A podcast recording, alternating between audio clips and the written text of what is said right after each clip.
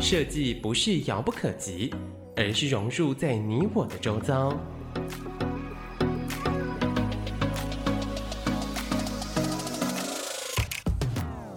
设计台湾，带您认识当代最具代表性的设计。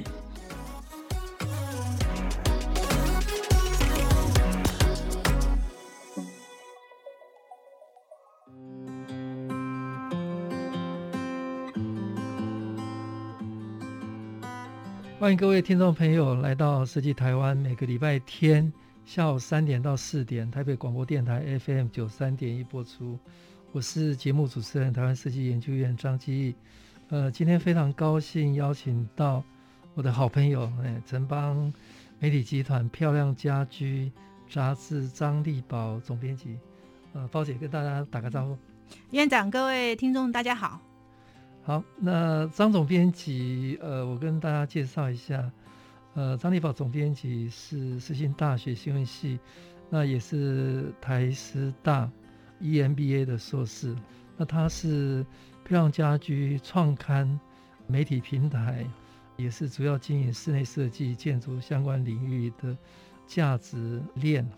那媒体的经验快三十年了，快三十年了，真的，其实也是有点年纪。呃，室内设计大概这个产业，台湾每一个人都认识他 哦，他可以说是呃台湾室内设计的黄叶哈。近代史，近代史。那那那今天来跟大家好好聊室内设计的伯乐哈。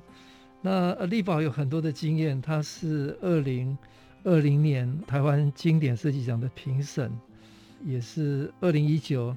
N Plus 设计梦幻之队，台湾新浪设计的评审，那也是二零一八哈百大 MVP 经理人产品创新奖的得主。那他呃不止在台湾很知名哦，海峡两岸的很多呃大型的设计活动，二零一八、二零一九呃大陆广州设计周的呃设计论坛的主持人哈。那呃台湾室内设计。呃，周哦，国际论坛的主持人，二零一七、二零一八哦，那还有在不管是北京哦、广州，呃，各个大城市的大型的呃呃专业奖项的评审，还有论坛的主持人哦，呃，张总编辑都参与哈。那另外在台湾有台湾室内设计最大的奖项 TID Award 了哈，嗯、还有一个台湾的叫做。TINTA 哈，印尼奖的评审也是呃论坛的主持人哈，总编辑都是参与啊。那跟大家聊聊聊一下，呃，你是呃在哪一个城市呃成长哦？嗯、那呃那在求学或者成长期间有没有一些比较特别的事情影响你一辈子？哦，嗯，我其实是道地的台北人。哦，台北市，我们台北市人，对对对，我们家应该是就是那种什么，据说已经我是第八代在台台湾了，就是一直都在台北市。天龙国，天龙国资深天龙国的国民。对，那其实呃，其实我的求学过程蛮精彩的，嗯，所以我常常会觉得，如果有人听到我的故事之后，我觉得 他应该可以呃有蛮多不一样的一个。呃，想法，嗯、我应该严格说起来，在我高中以前，老实说，我不知道我要干嘛。而且我高中念了一个呃很有趣的科系，大家都不知道的哈。也许有些人知道，嗯、呃，就是我念家政科。嗯，其实我是念家政科。嗯，我是念高职，到家家职的家政科。嗯、那我为什么念家政科呢？实在是因为我也不知道我要干嘛。嗯、就是我不喜欢商的，因为我觉得我数学不好。嗯，然后我也不喜欢。呃，公的，所以那时候真的不知道自己要念什么然后我竟然就去念了一个道江家职的综合家政科。嗯嗯、那综合家政科在干嘛呢？就是做缝纫、嗯、煮饭、嗯、煮菜、烹饪、手工艺，好之类的。嗯、但是你知道吗，院长，你很难相信哈，嗯、其实我是全校第一名烹饪比赛。哦，我得过全校第一名的烹饪比赛，然后那时候本来还被派去要去参加那种全国性的那种烹饪比赛，嗯、而且那时候这都在干嘛呢？就是特训哦，就一个月 每天都在做菜，天天，天，天，天天做菜，天天做菜。所以现在很多人看我 FB 都觉得说，我怎么这么会做菜？其实是受过训的，我是第一名的，我是拿过全校烹饪比赛第一名的，对，嗯，所以其实就是本来毕了业之后也觉得说，哎，那念综合家政科要干嘛？然后就因为我我爸爸妈妈就问我说，那你要干嘛，对不对？然后我就想了一下，哎，综合家政科真的毕业不知道干嘛，然后我就会想说，哎，那那如果我真的要念书的话。那你只有因为是我是职业学校嘛，嗯、高职，所以我只能念二专。嗯，好，那我看了一下二专，唯一只有一个综合家政科在台南，嗯、台南家专。想说，嗯、我综合家政科毕业，我都不知道干嘛了，我我为什么还要念家专呢？对不对？嗯、然后我突然想起，我小时候有一个愿望要当记者。哦，嗯、对，然后可是你知道，其实念高职，嗯。嗯跟念大学其实是两个完全不同的体系。好，那时候我有多无知呢？我不知道说，原来我高职念了三年书，跟大学三年考试完全不一样。我既然就去考大学，对，我就真的就跑去考大学。对，所以我觉得我自己就是一路就是一个，就在那个高高职毕业的时候，突然觉得想起了小时候的一个梦想，嗯，然后就想当记者，想当记者，然后既然可以，就是三年都没读过书，就去补习班把它念了。嗯，当然就是第一年我没有考上啦，哈，因为第一年我什么时候才决定？因为我呃，就是毕业后半年才决定考，当然不可能在半年把三年的书都念完嘛。嗯，我第二次考上的时候是考上民传。嗯嗯，大众传播，嗯嗯，对，那时候是三专的最后一届了，对，三专最后一届，民传在台北电台不远的地方，对，那时候是大概是最后一届了哈，嗯，隔一年就那个民传就升格了这样子，那时候就就念了民传，那时候因为你也很清楚了嘛，嗯，就是知道自己已经想要念大众传播了，所以我非常努力念书，我在念三专的时候我都是前三名，嗯。然后就是已经目标非常非常明确，所以我那时候大概还别人还没毕业的时候，其实我就开始找工作，我就开始考报社啊，干嘛干嘛干嘛之类。然后我还记得我考，反正考到最后，我考到一个大家都想不到的报纸，叫《儿童日报》。以前有个《国语日报》，对不对？哦，所以其实还有个《儿童日报》，光复书局的哈。那时候我就考进去了，考进去之后呢，我都还记得我六月十五号毕业典礼，七月一号。我就去报到了，然后我就可以当记者了。然后因为那时候是同报嘛，对，终于圆梦了，当记者。那当记者，你知道同报跑的是儿童新闻嘛？那我跑什么呢？我跑环保，跑农业，所以跟农委会的那关系非常好。就是那时候刚好是野生动物保育法，我印象最深刻。对，那个时代，那个时代，好，那时候很多很多动不动老虎就搬到搬到农委会来抗议啊，蛇啊这边丢啊什么的。可是我觉得，呃，因为你很清楚你知道干嘛，嗯，所以我觉得我永远都是那个最早进记者室的人。嗯、然后我到的时候，那个晚报记者都在忙，嗯。嗯、然后到了下午的时候，呃，大概下午五点多，早报记者才会进来，嗯、我可以从早待到晚上八九点才回报社打卡，这样。那你问我说为什么要在？嗯、就是你因为我其实五点就截稿了，嗯，但我从来没有五点离开，嗯、我就一直在。跟着这些大人的报纸在追新闻，对，其实那些新闻都不是我应该追的。那我觉得就是你就是你就是想当一个媒体人，嗯，所以你就很努力工作，嗯，然后呃，所以那个时候连农委会的警卫啊，嗯，都认都认识我，还有那个环保署的警卫啊，都还帮我移车，因为那时候我还有开车嘛，对，所以其实就是。一直也就我很 enjoy 做媒体人，嗯嗯。这个这个这件事情。嗯。那后来大概就是在呃大概是八十六年嘛，然后我就到大成报了。嗯嗯，对。可是我其实真的一路以来并不是那种就是去投一零四，就是可能是因为你在这个工作上，可能别人也认同看到你很认真嘛，哈，所以大家呃对我又很好，就是。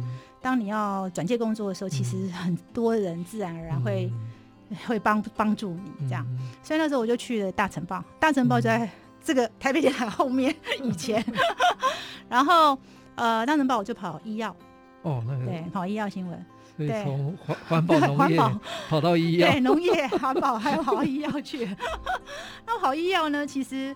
我跑的还是中医，真的非常痛苦。对对，特别的。但是后来就是又离开了大成哦，然后离开大成之后呢，嗯、很奇怪，那时候离开大成有很多种原因，但是、嗯、呃那时候我也曾经想过，就说，哎、欸，除了当记者，能不能再去做别的？嗯，好。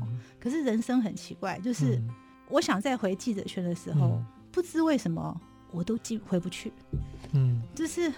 不知莫名的理由，不是遇到说什么呃社长的女儿从国外回来啦，或什么长官什么的各式各样的理由，你就是回不去，哎，很神奇的一件事情。后来呢，就跑进了一个，反正就是刚好也是一个记者，也是以前的一个线上的记者，他就介绍我去呃一家做房地产杂志，嗯嗯，去跑房地产杂志，其实是算是我跟室内设计最早的渊源，嗯，所以我跟认识我认识史南桥是那时候。史南桥那时候被称为是那个呃夹层王子，我还记得，因为他做了很多的夹层。他是史迪威的哥哥，对不对？史迪威跟我大概前后期在哈佛，对。对哈，对，那个时候史南桥正红嘛，老师还记得吧？哈。然后那时候是呃，我还记得跑房地产杂志，然后跑房地产杂志呢，我还是因为我我本来就蛮认真的哈，嗯、那我就跑房地产杂志跑一跑。呃，我我老实说，我没有很喜欢房地产新闻，嗯，因为你要接触的什么代销啊、建商，嗯、都不是，我不太喜欢他们那个模式。嗯。嗯。嗯、但是就是呃，大概也是跑了大概一两年吧，然后后来很好玩是，我刚好帮一个房地产行销呃企划公司的老板写一篇文章，嗯、然后写了他之后呢，他就问我要不要去他公司做企划。嗯，对，好，那时候其实刚好大概就是有有时候你到一个年龄哦，因为我一直在当记者，嗯，其实我有一度怀疑说，哎，我还要再继续做记者嘛？好，因为有时候你虽然很喜欢，但是你在中途你还是会有一点犹豫的。嗯，后来那一阵子，我后来他刚好他找我嘛，那我就想说，哎，那不然我去别的行业看一看，这样。但是做了一年半之后，我就非常明确的知道，我完全不适合朝九晚五的工作，完全的不适合。就是那个工作对我而言，就是、嗯、太稳定了，太稳定了。然后就是，我觉得我每天大概花五个小时，我就把所有工作做完了。然后那时候又没有网络可以看，你知道吗？我都在看嘛，看什么？我都在看商周，看一些杂志这样子。那呃，当然我必须陪着地产公司的企划公司的老板去。呃，接触很多地产公司啊，好、因为这样，然后后来也就是，反正就是那时候就，呃，一年半之后又想回媒体的嘛，嗯、然后就就因缘际会了，就进入了城邦。其实那时候城邦，城邦集团，城邦集团，其实我原来老板并不想用我的，因为他那时候，呃，他的他的目标只有几种人，一个就是正大毕业，就是一定要国立大学，一不然就是海归。好、哦、像我这种，这个那时候我已经，因为我后来又再去念世新。我去把世新的大学学分补完嘛，嗯、然后所以呃理论上他不会用我，嗯、但是因为我帮他写了一本特刊，嗯、呃就是木木可书，就写怎么买房子的书，结果刚好城邦要办一个房屋志房地产杂志，于、哦、是乎我就进入城邦，就没有房地产杂志。六个月赔呃八个月赔了六千万，然后老板就决定做室内设计杂志，就这样我进入了室内设计领域，成为漂亮家居的创刊人，是因为这样，所以其实还蛮蛮、嗯、有趣的啦。嗯，好，谢谢城邦集团漂亮家居张立宝总编辑跟大家分享，他是台北人哦。那从念家政科哦，烹饪第一名哦，呃，到换轨道圆梦啊，哦，开始学新闻哦，从媒体人，从儿童日报到大成报，从农业动保到医药，最后有机会进房地产杂志，还有地产公司企划，之后有机会进城邦集团。哦，从房地产之后的书，到室内相关的杂志的畅刊。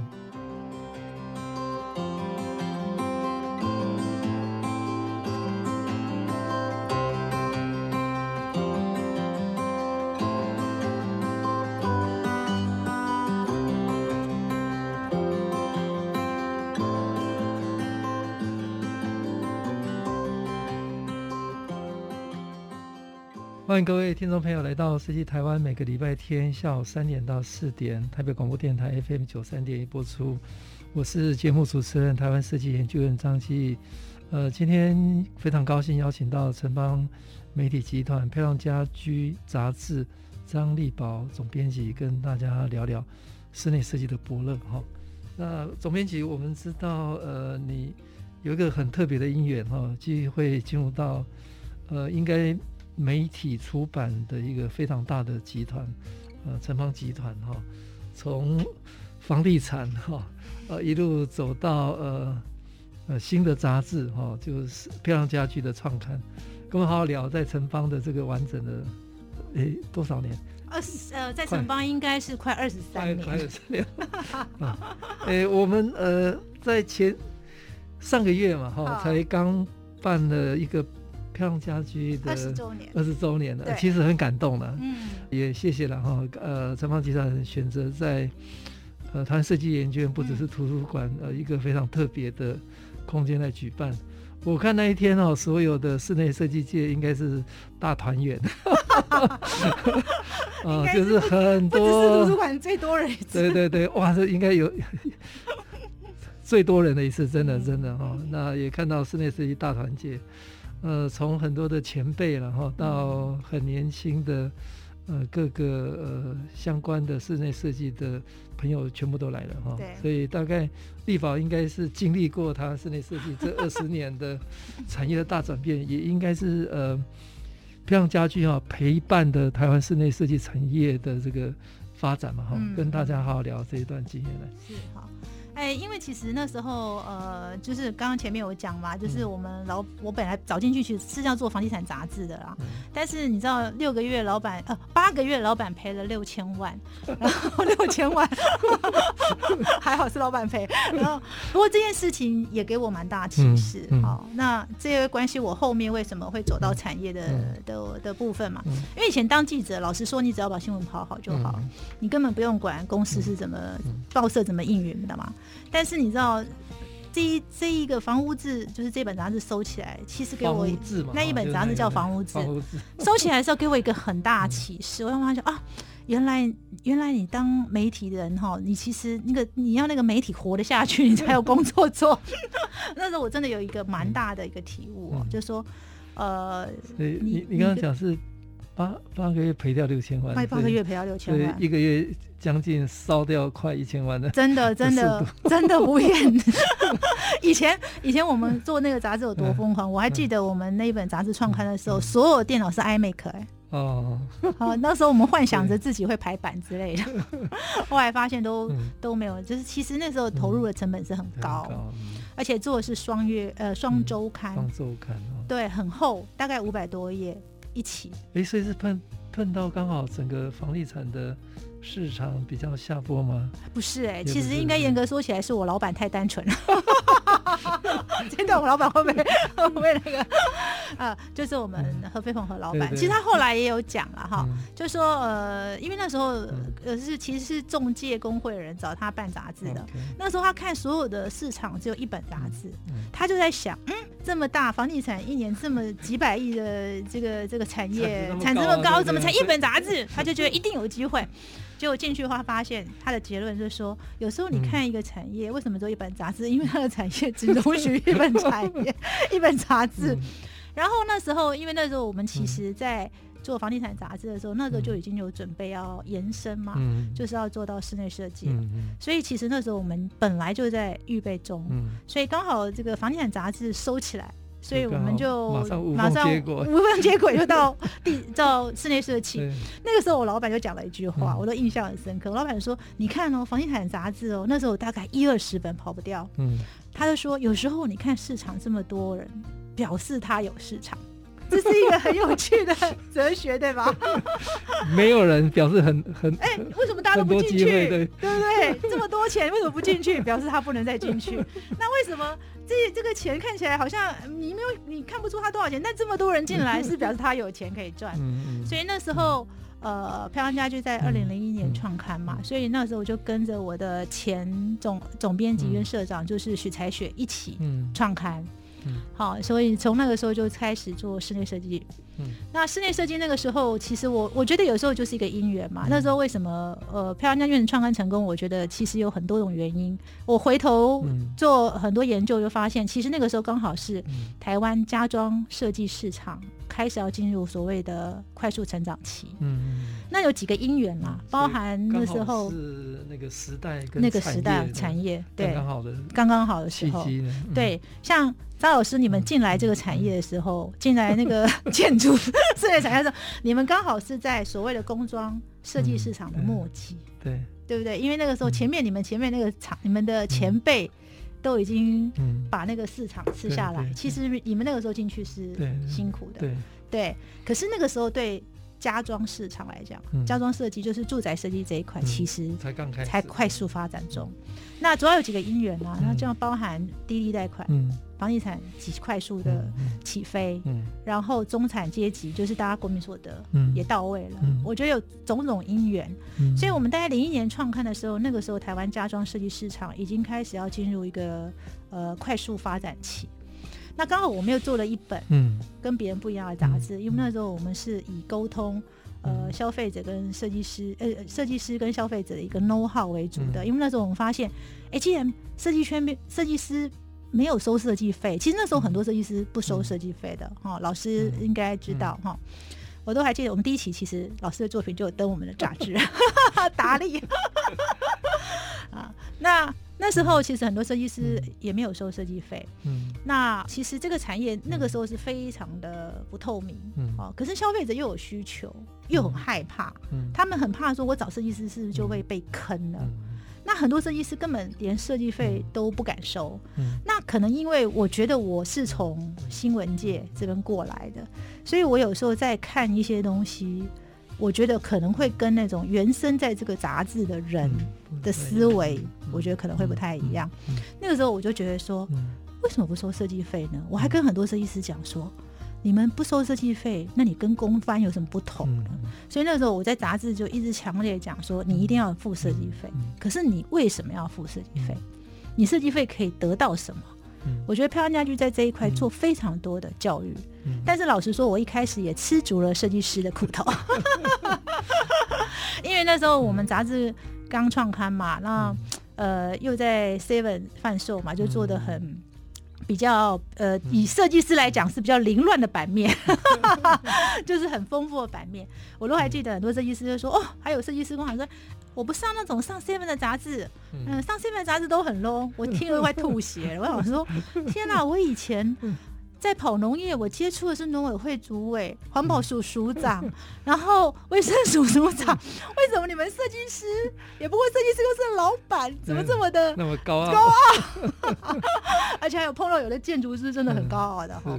所以那时候其实也是蛮吃足苦头的。但但是就是传统媒体可能是对设计师，嗯，或者纯粹对消费者，对，那比较少是在这中间扮演一个平台。或沟通的这个角色，嗯、对对，所以也是因为这样，所以可能那个时候刚好有这个需求吧，嗯、我们就快速的，嗯、呃，我还记得，而且我们是第一本上 seven 嘛，嗯，所以那时候几乎那时候不是网络时代的长，那时候大概你的量应该是远远超过所有的远远室内设计杂志的总和，是好几万本，真的，那个时候是好几万本的销量的，嗯、对。然后那个时候，因为 Seven 我们是第一本上的嘛，我的我大概我们上了两三年后才有第二本杂志进 Seven，所以那个时候我还记得消费者那时候不是网络时代，很多设计师跟我讲说，他们很多消费者是抱了一叠漂亮家具去找他们的，对。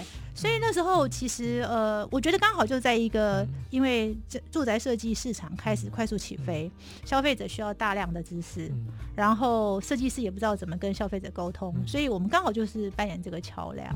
当然，我觉得呃，漂亮家居有一个很好的地方，就是我们我们的何飞鸿和老板，他其实是老板是很有远见，所以他大概在零七年、零八年就意识到说，网络那时候已经兴起了。然后那时候他就开始要求漂亮家居数位化，嗯，对，所以漂亮家居数位化应该是这个产业这个呃，就室内设计媒体杂志来讲，它是最快的，嗯，所以那最早的，我们大概零七年左右，我们就开始在做数位化的准备了，嗯，所以我们零八年我们就有网站叫设计家，嗯，对。可是那个时候的网站，说真的是杂志在养活网站，杂志在养活网站哈。而且呃，那时候其实我有做了一本年鉴，大概在零三年，我做了一本百大设计师年鉴。嗯，那个也是过去没有人想到说可以在一本特刊里介绍一百位设计师。然后，呃，这一百位设计师，呃，都会很详细告诉你他的收费，然后他该怎么收费，设计费怎么怎么收，好、哦，都讲得非常清楚哦，哈、哦。所以我们之后就很多杂志出年鉴，嗯，好，那这本年鉴其实我我现在讲起来真的觉得有一点骄傲，那个杂志光是一本杂志一年的，你知道，一本杂志的广告费可能都七八百万，哦，所以呃，在那个时候，嗯。我想这个也算是漂亮家居蛮重要的一个奠基。嗯，然后呃，零三年我们是做图书，嗯，因为那时候老板就觉得说，哎，如果杂杂志做完之后，能够把资资料再回收、再深入去做书，也是很好。的。嗯，所以我们大概零一年做杂志，零零二年做图书，嗯，系列的对出书。出书，然后零三年做百大，零八年我们做网站。那网站那时候做的时候，其实是一定是赔钱的，嗯、大家很难想象，我们那时候网站一年可能都是一两千万在赔。嗯嗯，对。可是那个时候漂亮家居杂志正好嘛，嗯、所以等于是用杂志在养网站。所以其实你做一个企业本来就应该这样，当你在好的时候，其实你应该思考你未来的这个产业能够走到什么程度，你要及早去发展你新的、嗯、新的路走。嗯，这是我在。城邦学到一个非常非常重要的一个、嗯、一个一个观念，对。总编辑跟大家聊，二零零一年是漂亮家居创刊嘛，哈，所以应该是说台湾的第一个室内设计的相关的专业杂志，透过一个大众的通路 Seven Eleven 上架，对，哦，开始担任呃设计师跟消费者中间的沟通平台，也刚好。呃，是台湾的家装市场起飞的年代哦，呃，所以呃，城邦集团也在二零零七年、二零零八开始投入到网络呃数位化的这个这个平台哦，那也在二零零三年带领同业哦，创造了这个百大设计师的年鉴，呃，把设计师的呃 know how 甚至收费。公开透明，公开透明，呃，这个才有办法做产业了哈。产业的所有的数据要要清楚嘛。没错。那也二零零三年开始有系列的图书的出版，那这个应该是城邦，因为。呃，这个口袋够深嘛？哦，这个集团够大吗？也没有哦，你不知道我们是商业，我们是，我们是商业集团，所以其实我们都要自己。我们其实所有大家很难想象，我们都是要自己赚钱，我们的年终要自己赚来的。我们是 BU 制，其实我们是 BU 制，对，利润中心制。嗯，好，谢谢丽宝总编辑跟大家非常清楚的聊哦，城邦集团漂亮家居的这个从二零零一年哦到现在的。创刊的整个历程跟经验。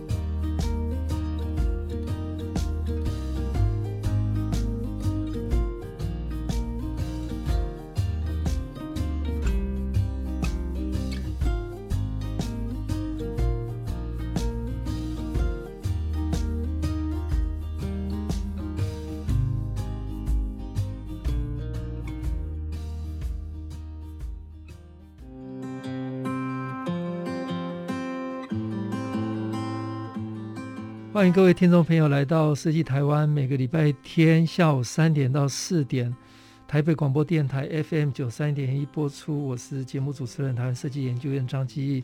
呃，今天非常高兴邀请到城邦集团呃漂亮家居杂志张立宝总编辑，跟大家聊聊室内设计的伯乐哈、那我们知道城邦集团是一个呃非常大的呃出版的产业哈。那我想，产业无论如何商业模式是最重要的。对。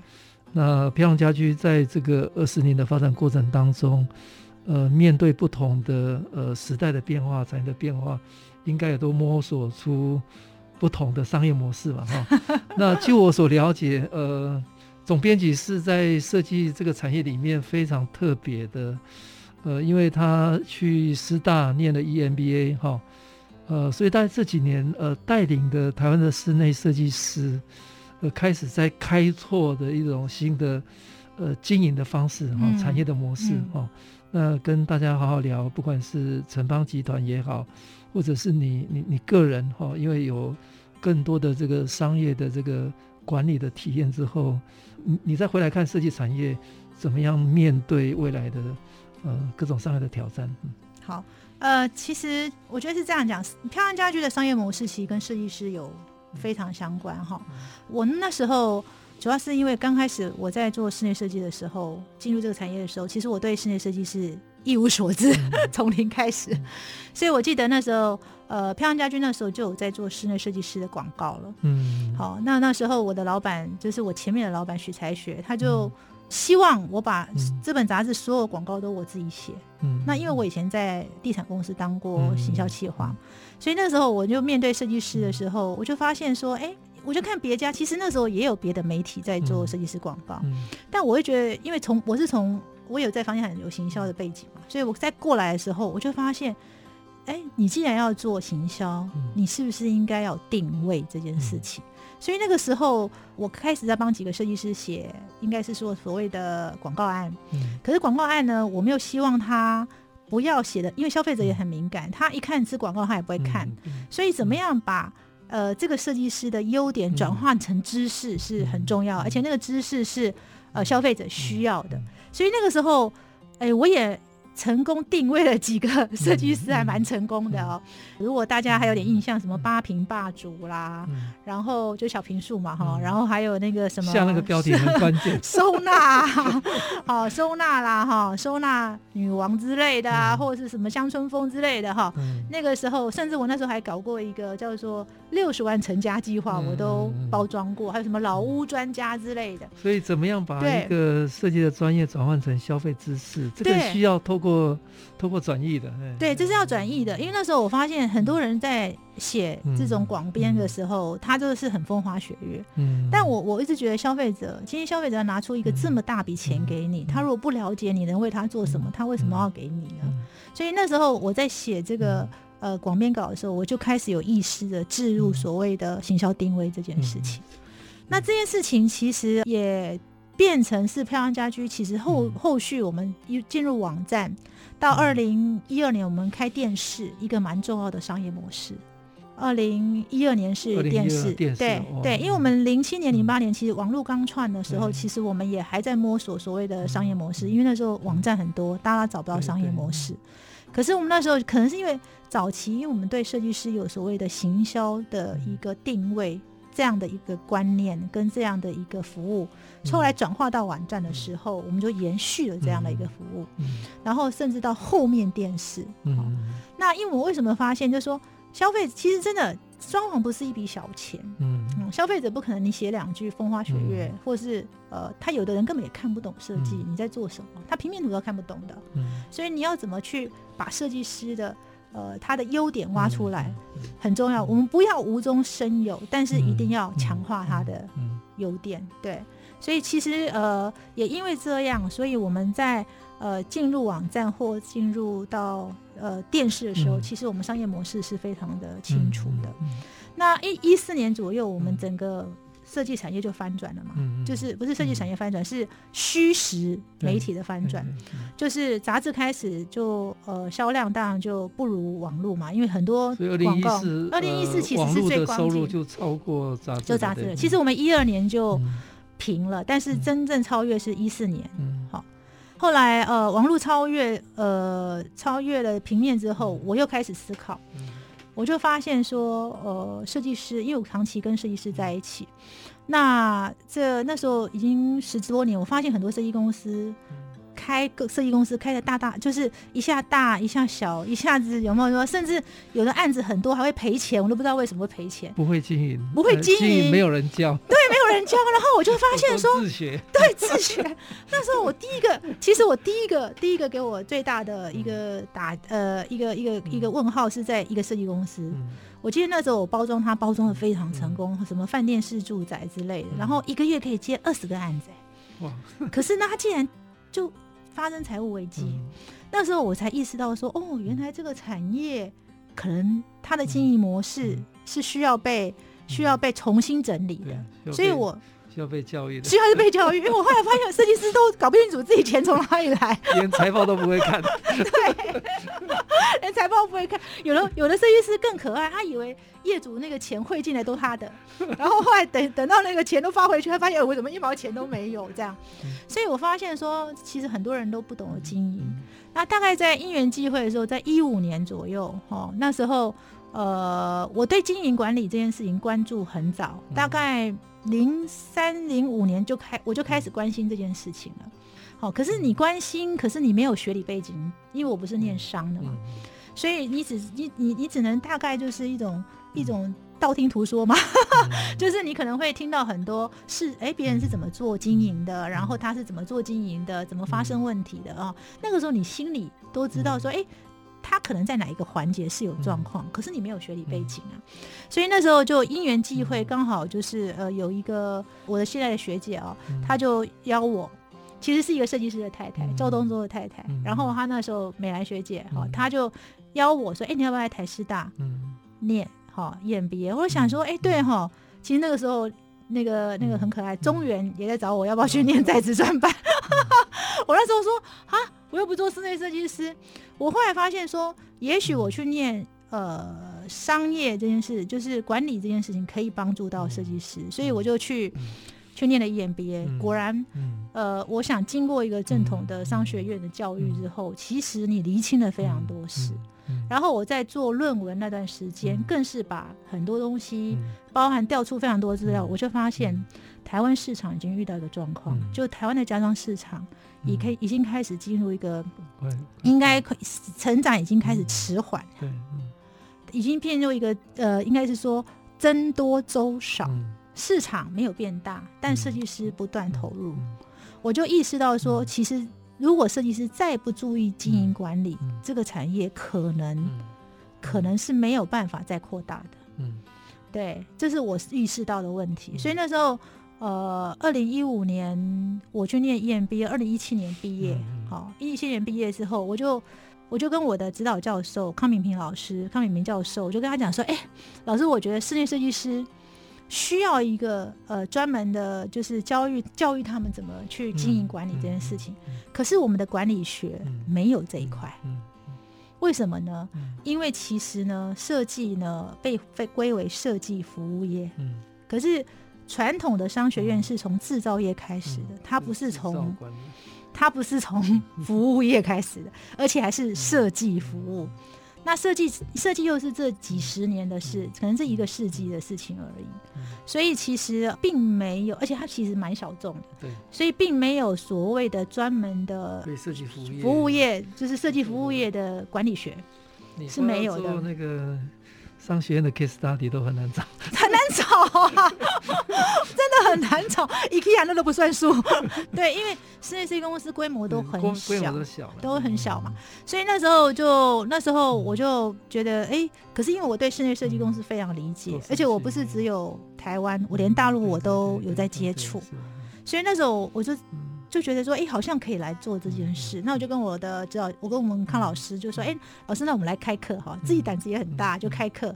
嗯，台师大 EMBA 也是非常支持，老师们也是很支持我们，所以老师就协助我们。我们的老师就，哎、欸，就我们就开始讨论，那那可以上什么课？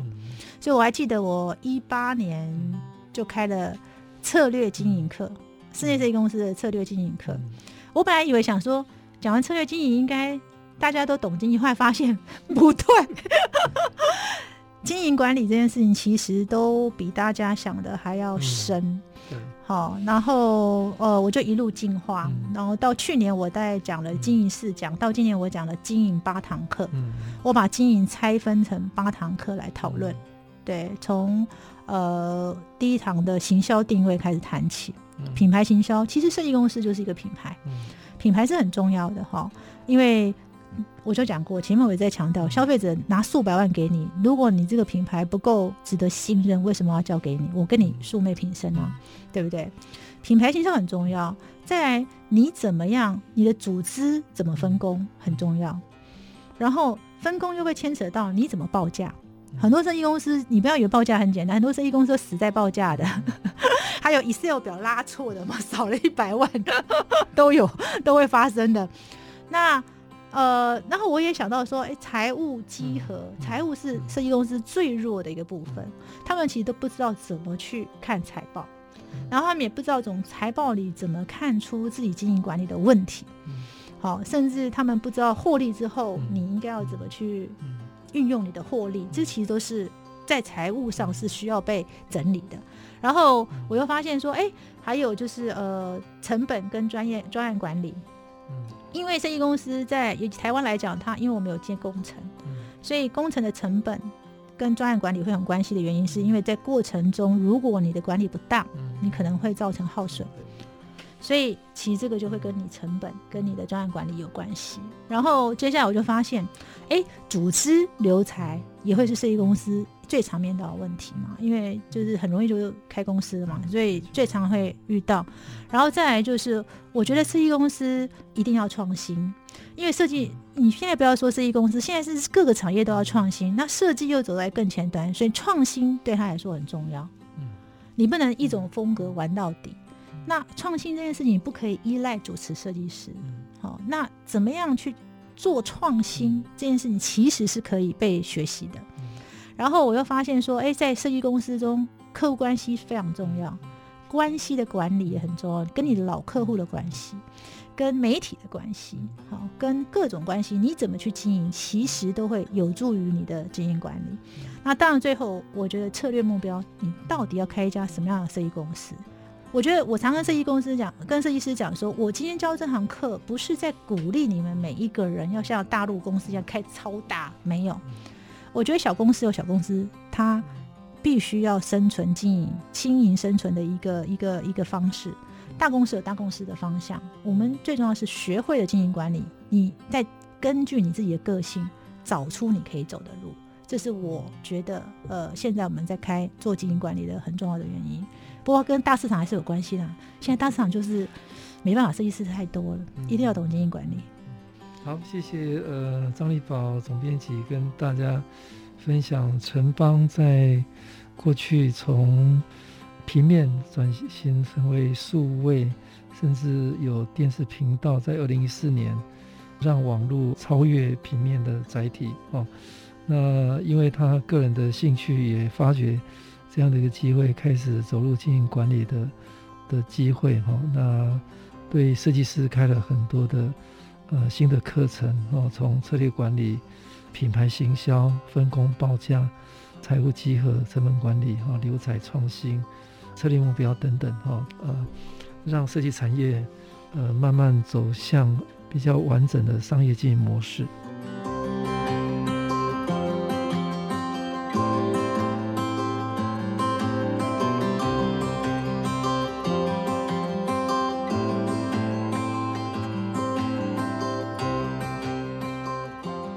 欢迎各位听众朋友来到设计台湾，每个礼拜天下午三点到四点。台北广播电台 FM 九三点一播出，我是节目主持人台湾设计研究院张继。呃，今天非常高兴邀请到城邦媒体集团漂亮家居杂志张立宝总编辑，跟大家分享室内设计的伯乐哈。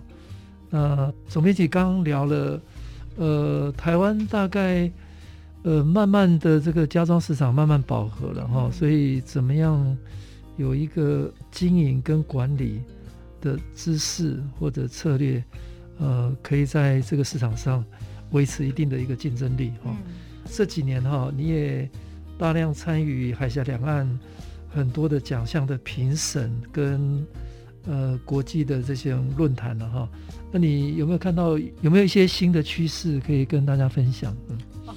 其实，呃，刚跟院长也在聊嘛，哈。其实后来进入经营管理的时候，其实我嗯蛮琢磨。现在就是我过去是做消费者端，现在其实我比较做设计师端。嗯。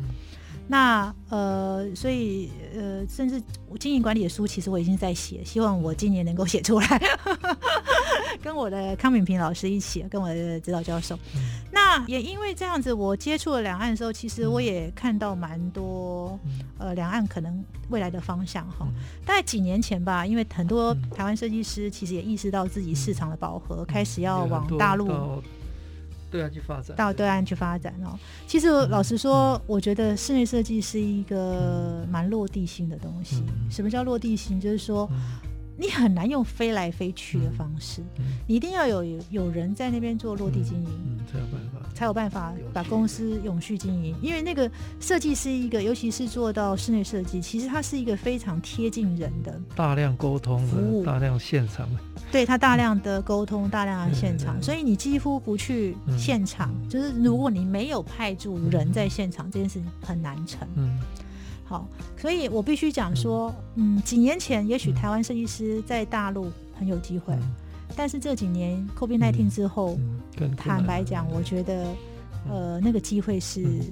越来越小了，对对，我有我有发现哦。那呃，我觉得现在两岸设计师的差异性其实蛮可怕。我们以前常在几年前，我记得我跟龚书章龚老师跟张继张老师，我们都有在谈均值。对，台湾很均值。台湾很均值，对对对。哈，台湾很均质，最大的隐忧。现在我发现。更大的隐忧是两岸很君子，两岸很君子，老师你就知道这个意识什么问题，就表示说我们跟他会越来越没有差距。好，那为什么会这样子？我我觉得可能跟网络有关系，然后加上说大陆，其实大陆家装设计市场是到了二零一五年才开始。他们有设收所谓的住宅设计费，是二零一五年过后才开始，所以才对，才六年的光景。他们八零后的后发先至，对对，他们后发先至。他们八零后的设计师几乎受台湾影响非常大。他们，你跟他们在讲家装设计的时候，他们提到几乎都台湾设计师，所以很可怕是现在不是台湾自己本身在均质，是两岸设计师，尤其是青年设计师。正在走向一个均值，嗯，好，这个是我呃目前在两岸我看到一个蛮大的隐忧。当然，我觉得台湾的年轻设计师，呃，有一个我觉得很不错的地方，可能源自于我们自己，呃，我觉得是，我想是我们比较自由，嗯，我们比较没有局限性。说真的，而且是从你从。打从你的骨子里就是一个自由，所以在创意的发展或者在一些细致度上，其实台湾设计师现在还是很有优势的哈。那可是我觉得，可是你不能只停留在这个优势，我觉得可能必须要再深化。嗯，好，那我也一直很希望说说，呃，应该这么说吧，我比较担心一点，说台湾设计师呃年轻，尤其是年轻的设计师，我会鼓励他们要多去看。好，多去不是只有看大陆的年轻人。如果你用过去的眼光在看大陆的设计设计的话，那我我觉得你犯了一个蛮大的错误。我觉得你应该要看清楚他们现在的发展，因为呃，我们不是要当他是敌人，但是你一定要知己知彼，你才会知道你现在的设计到什么位置。那我一直也很希望台湾设计师其实要勇于去闯。嗯对，要勇于去去往外走哈、哦。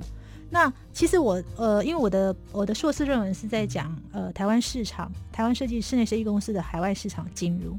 我发现了一个蛮有趣的现象，就是其实我发现很多台湾的设计公司到后来能去大陆，大陆当然是他们最大的呃本营啦哈。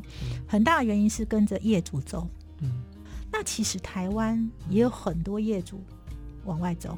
我觉得年轻设计师要懂得把握机会，是有机会可以出去的。哈，只是说，如果你要跨到海外市场，你自己经营管理要非常有概念、有观念，你才有办法把这件事情做好。所以我才一直讲说，为什么我觉得经营管理很重要？因为你不懂经营管理，你很难去跨越这个、跨出这个市场。你看国外的设计公司好了，国外的设计公司它为什么可以接到海外的案子？因为他们是有经营管理的一个模式。好，就即便我今天接到海外，我有海外对应对接的当地的设计公司，可是怎么接到海外？你的海外行销要怎么做？我觉得这件事情，你要有一个足够的经营管理的知识，去把你的公司先建构起来，而且有这种观念，你才有机会走出去。好，当然，我觉得我常在说，设计师行销你们永远都是你们作品。其实我不过是我们能做的，只是帮你曝光，给你想要的、想要看的人看到而已。可最终能不能获得他的青睐，一定还是回到你的作品。那再看两岸的话，我必须讲说，台湾的设计师必须要更打破那个君子，更走出自己的原创性。那大陆设计师，你要去看别人现在走到什么程度？因为我觉得现在老实说，形式要学都太简单了。好，可是你要回过头问，你今天做的设计的核心是什么？我觉得这个跟你的经营管理、跟你的经营策略都会环环相扣的。好，这是我现在看两岸设计。那如果老人家很多人都问我说：“宝姐，那我们现在去大陆有没有机会？”坦白讲，我觉得 机会是不高了。但我觉得。我不会这样想，我会觉得我会很鼓励设计师还是多去看，因为我讲过，你去看，你才会知道别人正在做什么，而你又可以做什么。这是我现在在看两岸的设计产业。那以大陆来讲，我觉得他们家装市场其实还在发展中，好，而且看起来，呃，这个市场其实还是蛮大的。对，那也是为什么很多呃大陆的设计师专门，因为他们其实大陆跟我记得很早以前，院长也跟我聊过同样的议题，哈、嗯，就是说你那时候曾经跟我讲，我们在讲建筑影响室内这件事情，院长还记得吗？对，因为台湾的室内产生质变是因为建筑，建筑，海外的海就是当年你们那一批海归回来，对，可是大陆的室内也正在这一波中，他他也到了，他不是海归哦，他是我反而觉得很有趣，是本地的建筑，本地。台湾其实影响很大，这个是很多人没想到。嗯、很多大陆设计师，八零后、九零后都跟我讲，他是看，对他们都是看台湾的室内设计媒体、嗯、香港室内设计媒体长大的。嗯、所以其实这一波我们又影响了他们了。嗯、好，所以我觉得其实设计从来都不应该要、嗯、呃画地自限。对对，嗯，好，但是我必须讲说，未来的市场团队战还是蛮重要的。是不是每一个人？因为台湾你知道这个产业太容易创业了。嗯，好，我觉得创太容易创业的问题是什么？都太小，都太小，其实是没有办法让你打走太远的。好，所以我认为，呃，未来团体战会是一个蛮重要的模式。我们也看到几个还蛮年轻的几个团体都还不错嘛，像最近工艺设计，我就觉得，哎，他们呃三个人。这个、你你帮了几个设计师出了书，顺便介绍一下。从一到一是我最近帮工艺出的一本书。对对。然后呃，从一到一呃，是我在观察台湾本地八零后的设计师哈，尤其是做家装设计市场起来，而且又是一个团队。我我在观察他们，他们是怎么样在这一个，因为他们其实是也是拜所谓的自媒体、嗯脸书的一个崛起，因为每一个时代都有。它的红利，我必须讲，其实每一个时代都有它的红利，产业的红利。这怎么说呢？在我创我创刊的时候，对于那个七呃六年级来讲，刚好就是产业起飞的时代。那二零一五自媒体起来，就是 Facebook 啊、IG 起来，帮助了八零后设计师的创业，也就是七年级生的创业。那我想，数位科技会不断的在变化。设计师，你一定要懂得，不能只买手设计，你要常常去观察整个趋势的脉动。而且我预测这一波 COVID-19 之后，我相信设计会产生很多的变化。那是不是只有你想的材质？我觉得可能不是。所以我上次看了那个院长你们文博会今年的主题，其实我感触超深的。我认为室内设计师，如果你要跨越，其实你要从跨域开始思考。嗯，对，未来的天花板不一定要定天花板，对吧，老师？呃，世界永远不断的在改变，真的不断的在改变，所以唯有不断的创新、跨界合作，才有办法呃持续往前走。嗯，对，所以我很鼓励台湾设计师，嗯、如果你现阶段除了要突破，除了对经营管理的基本认识、嗯、认知，我觉得很重要一点是跨域学习。嗯、你们不能只守着建材，守着空法。我觉得未来数位的加入这个设计已经是一个不可挡的趋势，不可逆的趋势。这是已经是不可逆的，而且绝对也不会只是在夜夜店蹦迪这种店，不会。嗯，它你未来怎么运用，我觉得都是值得你去思考。所以千万不要画地自限，不要只关心你自己领域的事情，你要多去呃参与跨域，好去多去学习。我觉得是我会给台湾室内设计师的一个建议。诶，我的观察哈，室内设计相较于不管是平面设计、产品设计或者建筑设计，他们虽小，不过这个产业毕竟提供的机会还是比其他的设计产业要多了。嗯、所以室内设计投入这个行业的呃年轻人比较容易创业，比较容易创业，然后要能够维呃维持一个稳定的收入，相对也也。也还好，嗯，比较简单。对，所以，呃，从室内设计再跨到其他的领域，也有很多的可能性了。对，你你。你觉得呢？我觉得有很多可能性啊！嗯、我常常就觉得说，室内设计师呢，你知道吗？在产业中有个叫业外收入很重要，嗯、就是说你可以透过你的产业。嗯、我常常鼓励设计师，嗯、其实产业啊，从你可以从垂直去串联产业，嗯、你也可以从水平串联产业。什么叫垂直串联产业呢？就是把你上下游整合起来，嗯、叫做垂直串串联产业嘛。那你怎么垂直？你怎么水平串联？你也可以以设计为核心。嗯从设计核心去发展周边跟设计相关的产业，你可以做饭店品牌。其实室内设计师可以做的事太多了。我认为设计师应该要更跨域。可是如果你懂得跨域思考，你就会懂得怎么样透过垂直跟水平把所有产业整合起来。所以我才会邵维燕才会出那本书啊。好，谢谢城邦集团漂亮家居杂志呃张立宝总编辑，今天跟大家。分享室内设计的伯乐哈，那最后他提到，室内设计师啊或者设计师要能够垂直水平整合，要能够提出跨领域、跨专业的这样的一个可能性，才有办法面对呃世界未来的挑战。